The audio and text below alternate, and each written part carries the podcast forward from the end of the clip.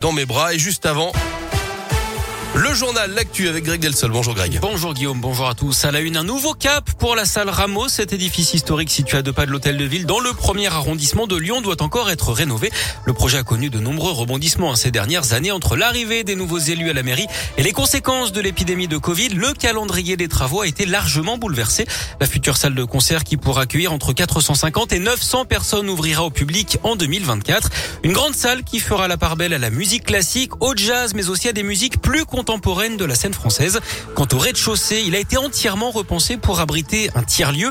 Nicolas Froissart, l'un des dirigeants du groupe SOS chargé notamment de la programmation, nous en dit plus. C'est la grande nouveauté puisqu'au départ le projet euh, était plus centré vers un, espace commercial, commerçant et on a travaillé avec la ville de Lyon pour que ce soit véritablement un tiers-lieu, c'est-à-dire un lieu de brassage où euh, tout le monde pourra venir dans la journée, euh, s'informer sur l'activité évidemment du lieu, mais aussi manger un morceau euh, boire un verre, euh, profiter aussi de la scène tremplin qui permettra à des jeunes artistes ou des petits groupes euh, du territoire de se produire. Voilà, on avait envie que ce soit vraiment un lieu accessible, y compris à des artistes lyonnais, pas forcément encore très connus, mais qui ont envie de pouvoir se produire dans ce lieu qui est mythique. Et puis enfin les verrières sous les toits de la salle à Rameau, ambiance et café du matin et possibilité de se restaurer ensuite avec une vue imprenable sur le quartier.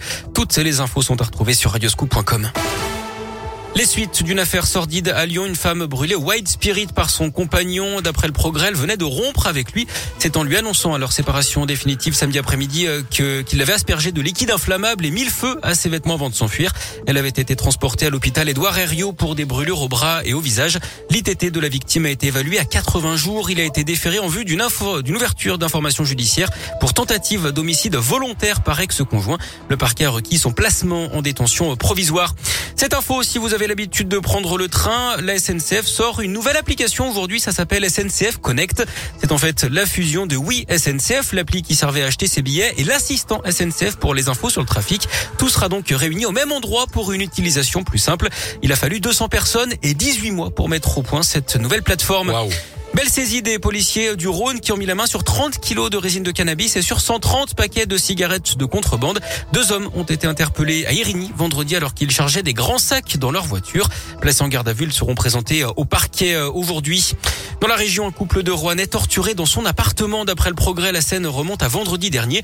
Un homme a d'abord été séquestré par trois individus. Il a été ligoté, frappé à coups de marteau et brûlé au bras. Sa compagne, rentrée du travail pendant les faits, a été ligotée à son tour. Munie d'une arme de poing, les malfaiteurs ont fini par mettre la main sur 3000 euros en liquide avant de s'enfuir. Notez que la victime était déjà connue des services de police.